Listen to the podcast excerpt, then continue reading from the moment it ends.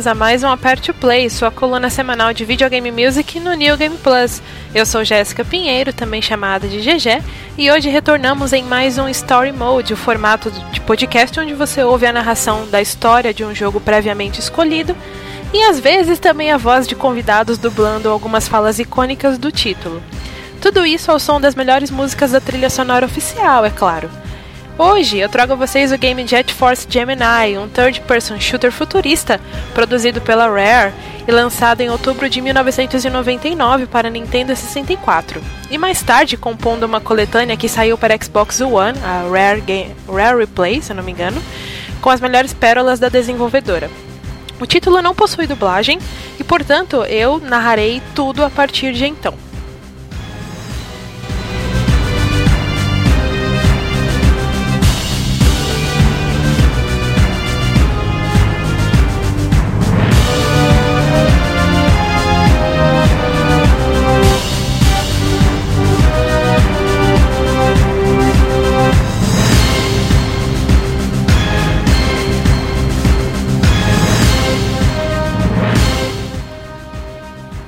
História mostra a história.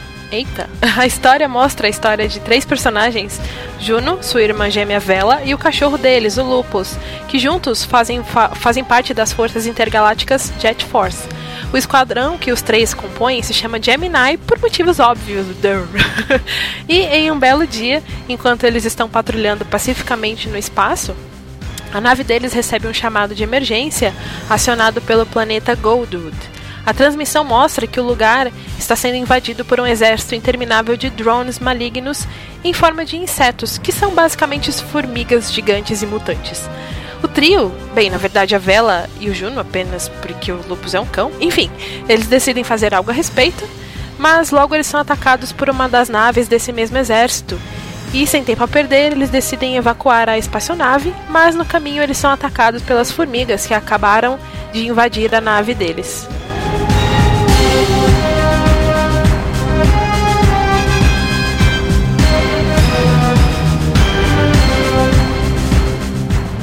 Juno, ele fica para impedir a horda de inimigos que avança sobre eles e diz para Vela e, e para o Lupus irem na frente e encontrarem com ele em Goldwood.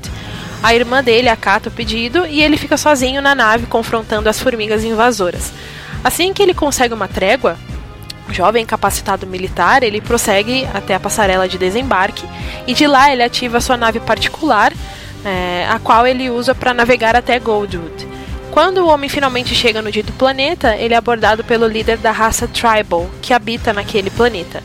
Ele conta um pouco sobre como foi a invasão, revelando que tudo faz parte do plano megalomaníaco do opressor Miser de tomar, de tomar toda a galáxia. Para tal, ele tem enviado seu exército de drones para todos os planetas, colonizando o lugar e escravizando os moradores. O líder da tribo, que se chama Jeff, né, o rei Jeff, ele pede ao Juno e à sua equipe que resgatem os tribals levados de Goldwood, que estão sendo escravizados ao longo da galáxia, e que ele impeça o Miser de suceder em seu plano doentio. Por último, mas não menos importante, o Jeff ainda pede que o rapaz encontre Barry, irmão, que, é o irmão do líder dos Tribals, se possível. Dado isso, Juno então aceita a missão e parte em busca de sua irmã e de seu cão, que haviam passado por aquele lugar um pouco antes dele. E é assim que se inicia Jet Force Gemini.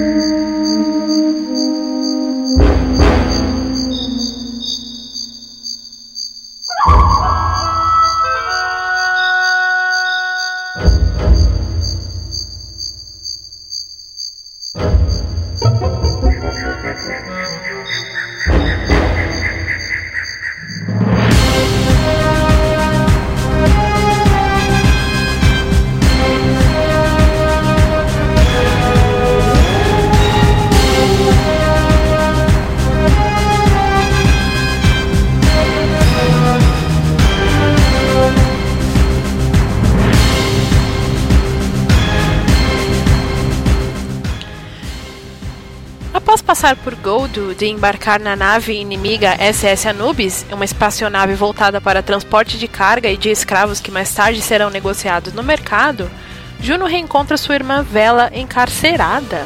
Quando ele a liberta, ela, ela revela que havia se infiltrado no transporte e estava perseguindo os drones para descobrir mais sobre seus planos, mas ela acabou sendo descoberta e aprisionada, sendo Lupus o único que conseguiu fugir para a base militar dos inimigos no planeta Icor. Vela parte então para o planeta em questão para reencontrar-se com Lupus, combinando de se encontrar com seu irmão Juno mais tarde no palácio de Miser. Sendo assim, Juno prossegue até Talfret, uma das, uma, uma das últimas colônias dos Tribals já existentes, que havia sido tomada pelo exército de Miser também. O rei Jeff mais tarde explica que o planeta foi condenado graças a um equívoco de seus próprios esforços para salvar a sua própria raça, e graças a seus poderes, que foram mal utilizados, ele acabou transformando um planeta em um lugar frio, chuvoso e literalmente morto, já que toda a vida que ali estava, incluindo os drones, se transformaram em zumbis. Neste mesmo lugar, Juno ainda conhece o pequeno e adorável androide Floyd, que passa a compor a equipe Jet Force Gemini, ajudando-os em missões que exigem alguém para invadir lugares que seja de estatura menor, literalmente. Floyd é, ou seria, parte de um esquadrão aéreo de drones construídos por Miser, cuja inteligência artificial é acima do comum, mas o pequeno robozinho começou a questionar demais, e ao contrariar ordens e ajudar alguns tribals que iriam ser executados, ele acabou sendo feito de exemplo para os, os demais, tendo suas partes arrancadas e espalhadas ao longo do planeta. O jogo dá a entender que fica a cargo do jogador escolher, aliás, se ele quer ou não recolher as peças e remontar o Floyd ou não. Mas o Floyd possui um papel fundamental no avanço da trama do jogo. Mais adiante, de maneira que sua presença torna-se indispensável uma hora ou outra.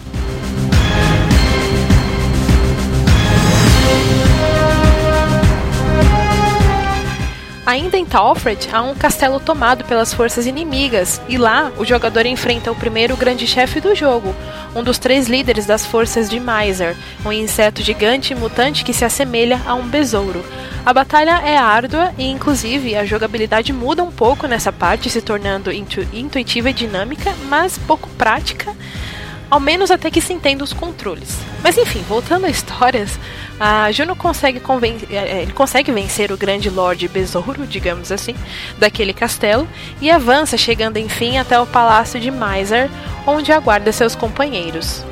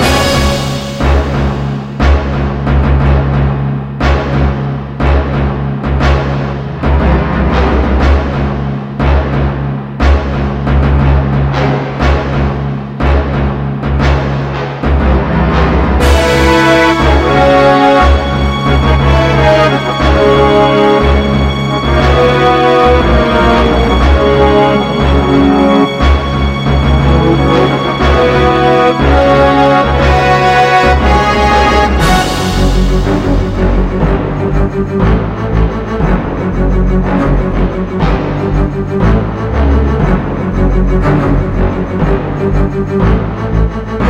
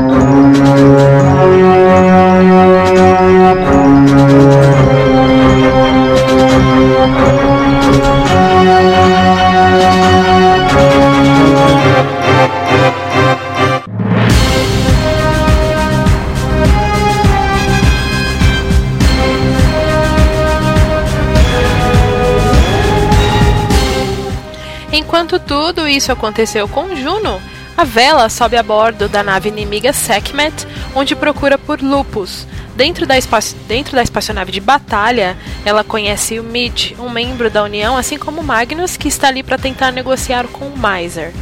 De lá, de, dessa nave inimiga, a moça passa para o planeta deserto Cerulean, um vasto local repleto de preciosidades no interior de suas cavernas e dunas, e por fim ela chega até a base militar onde são treinadas as forças de Mizar, o planeta Icor.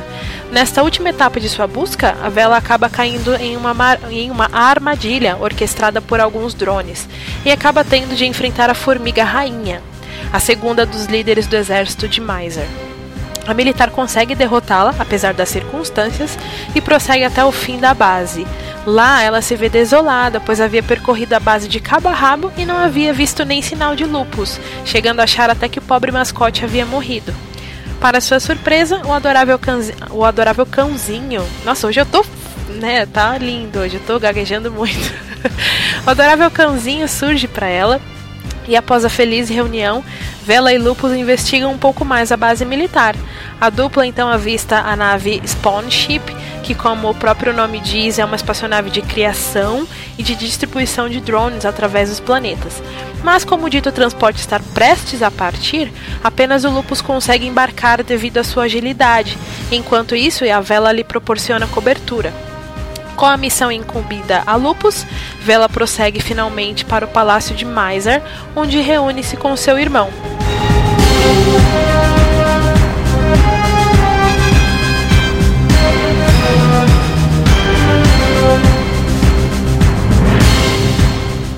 Daqui pra frente jogamos com Lupus, que é só um dos melhores, mais leais e mais espertos cães que já foram criados em um videogame.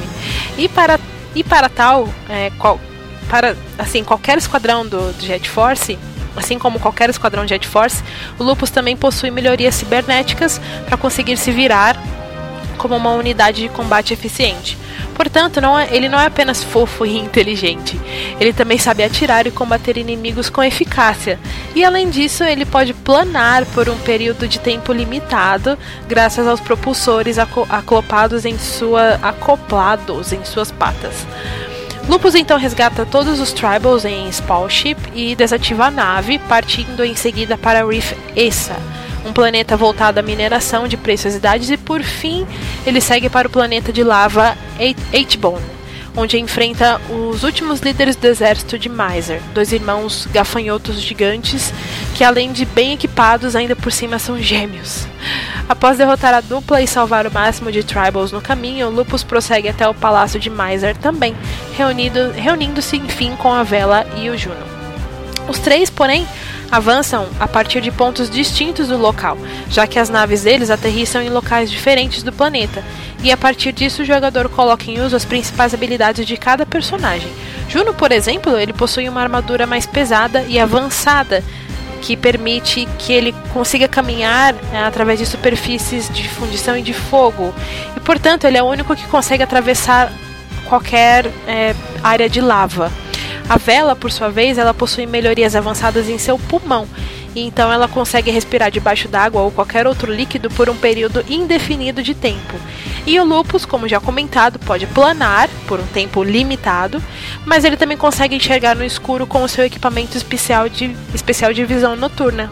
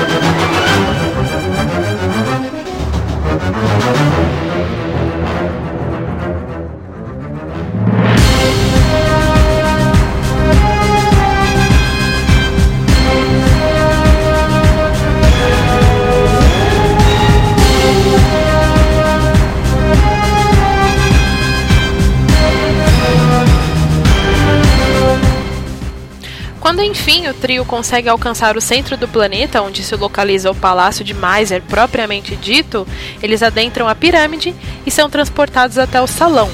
Juno, que é o primeiro a chegar, acaba sendo recepcionado sozinho pelo majestoso Miser, que se revela ser um inseto tipo formiga, tão grande quanto os anteriores que o esquadrão já enfrentou, mas parcialmente robótico e extremamente imponente.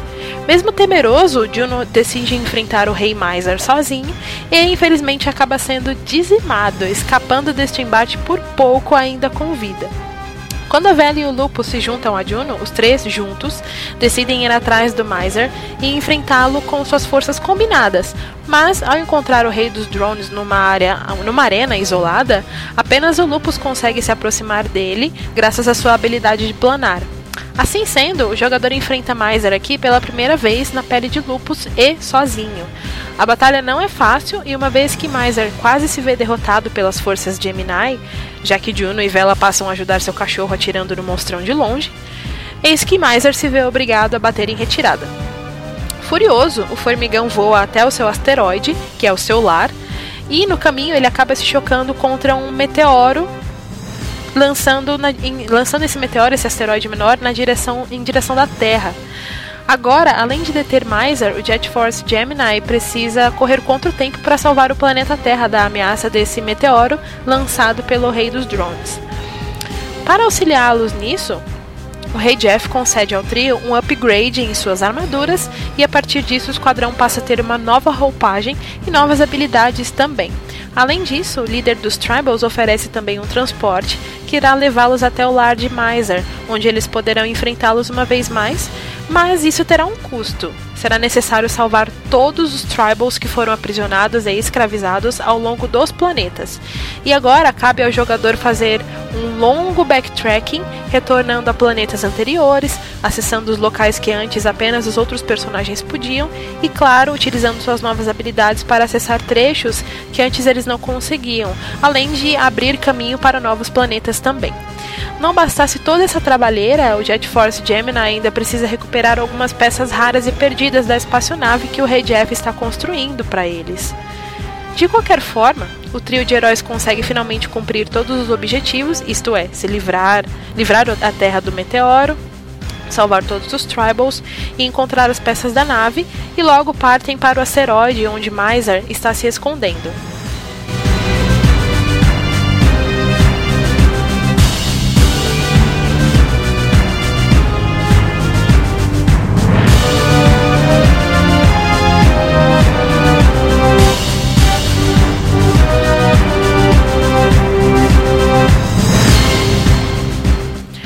Lá no asteroide, eles são recepcionados pela porção restante do exército de drones do Miser e, ao atravessá-lo, finalmente reencontram o dito cujo. Neste embate final, o rei dos drones, por drones você entendem que, vocês entendem que eu falo formigas gigantes mutantes, né? Não são aqueles robozinhos. Enfim, o rei dos drones fere mortalmente Vela e Lupus, restando apenas Juno para combatê-lo. E após um acirrado duelo, onde ambos os lados dão tudo de si, eis que Miser finalmente sucumbe. A cabeça do esqueleto robótico de Miser é a única parte que sobra do seu corpo, e de lá de dentro uma cápsula é liberada após a sua derrota. Do interior deste receptáculo, eis que, surpreendentemente, um tribal é revelado. Ele é ninguém menos do que Barry, o irmão desaparecido do Rei Jeff. É, o Tribal Renegado revela que armou tudo isso quando ele se viu na sombra do seu irmão, o Rei dos Tribals. É, mas quando ele assumiu a identidade de Miser, as coisas meio que saíram de controle. Além disso, Barry também diz que o asteroide em que eles estão, todos os personagens estão nesse exato momento, irão colidir, irá colidir com a Terra em breve se eles não fizerem algo. Então, com essa reviravolta toda, o rei dos Tribals decide levar seu irmão para Goldwood de volta, para eles resolverem toda essa confusão entre eles. E pede ao Jet Force Gemini que impeça o asteroide em que eles estão de se chocar contra a Terra mais uma vez. Barry então pede para que o trio instale um explosivo no núcleo do asteroide, mas o único que conseguiria se locomover ao longo do subsolo e chegaria ao local a tempo seria Floyd. Então, feliz em servir a um propósito justo e honesto, o robozinho se oferece para tal missão, se sacrificando no fim das contas em nome da Terra. O fim do jogo mostra Juno, Vela e Lupus descendo à Terra para serem condecorados pela Federação Galáctica, onde, onde eles recebem medalhas pelo seu grande feito. Sim, exatamente como você já viu em uma galáxia tão distante.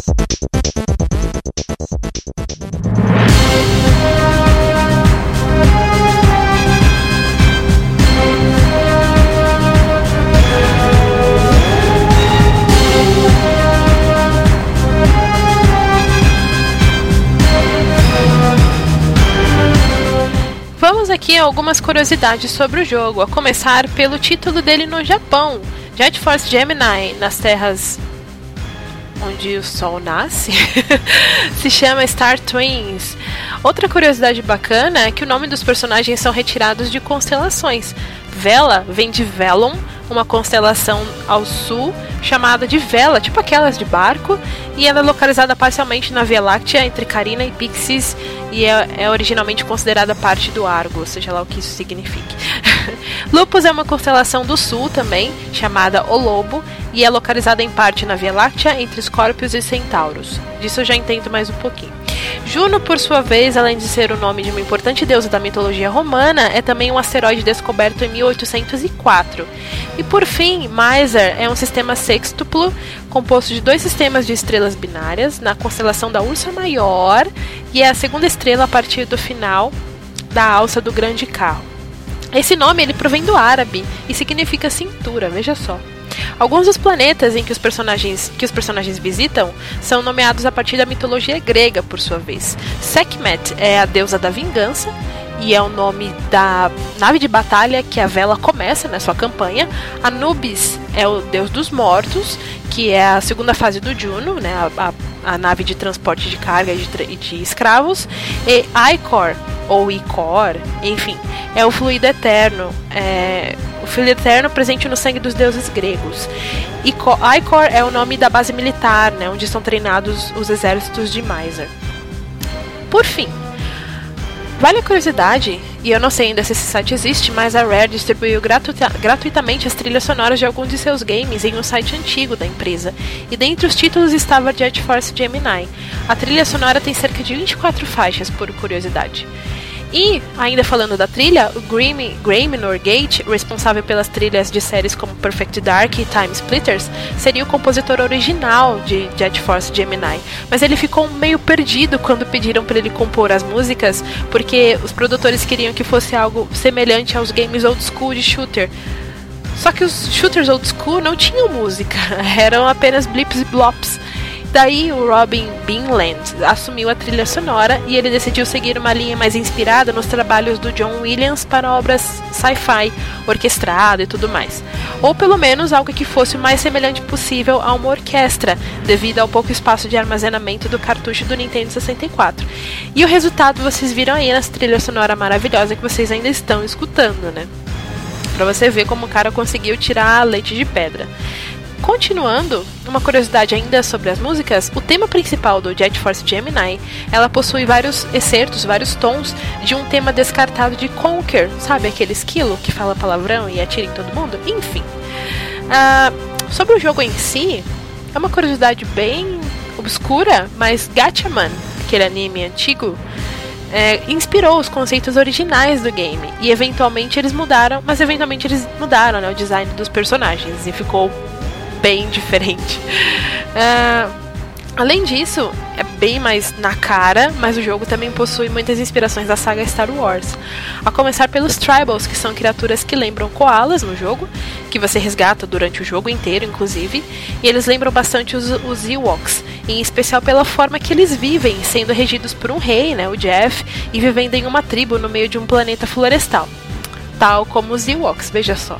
Além do mais, há uma Federação Galáctica também no jogo, ela é mencionada, e a equipe Jet Force Gemini faz parte desse grupo, né, atuando com justiça onde quer que as, as suas forças sejam necessárias. O embaixador de Goldwood, chamado Magnus, é um alien bem parecido com Yoda. Ele até mesmo anda, com, ele anda curvado também e ele tem uma bengala, né? Por fim, no backstory do título, os protagonistas também são gêmeos, assim como Luke e Leia, com a diferença de que no jogo ambos perderam os pais vítimas de piratas espaciais quando eles ainda eram crianças. Por essa razão, é que o Juno segue desde então com o sonho de se juntar ao grupo Jet Force e seu esquadrão, o Gemini, é composto por ele, por sua irmã gêmea Vela e pelo mascote Lupus, que talvez ou não seja uma referência ao R2D2. Enfim, fica no ar né, suposição bem vaga.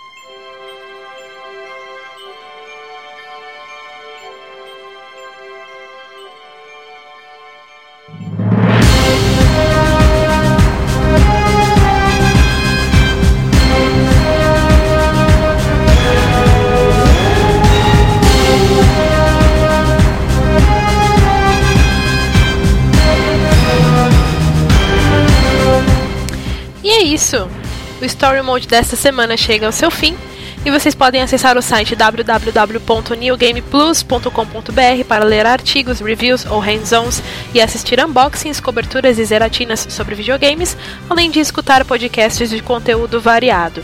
Acompanhem, portanto, o nosso canal em youtube.com.br ngameplus, siga-nos no twitter.com.br ngameplus e curta a página em facebook.com.br ngameplus. Por fim, temos um grupo também no Facebook, onde você pode entrar e discutir com a galera sobre assuntos diversos em facebook.com/groups/ngameplus. E caso esteja se perguntando como faz para participar do Aperte Play, basta entrar no grupo do, do NGP lá no Facebook e através do tópico oficial do programa, você pode comentar e deixar os seus pedidos de música, sua, suge sua sugestão de tema, além de sua crítica e ou elogio. A seguir, vocês escutarão a música Disco Fever, que toca na tela de créditos do jogo, que por sinal é uma das telas de crédito mais incomuns que eu já vi. Na cena, os protagonistas visitam a boate das formigas que o jogador encontra no planeta Icor, e enquanto os nomes envolvidos na produção do jogo passam, o personagem Juno reencena a famosa dança do John Travolta na danceteria em embalos de sábado à noite, enquanto Lupus assiste a cena todo empolgado e a vela morre de vergonha. É bem divertido e inusitado. Sem mais, eu vou ficando por aqui e até o próximo programa, galera.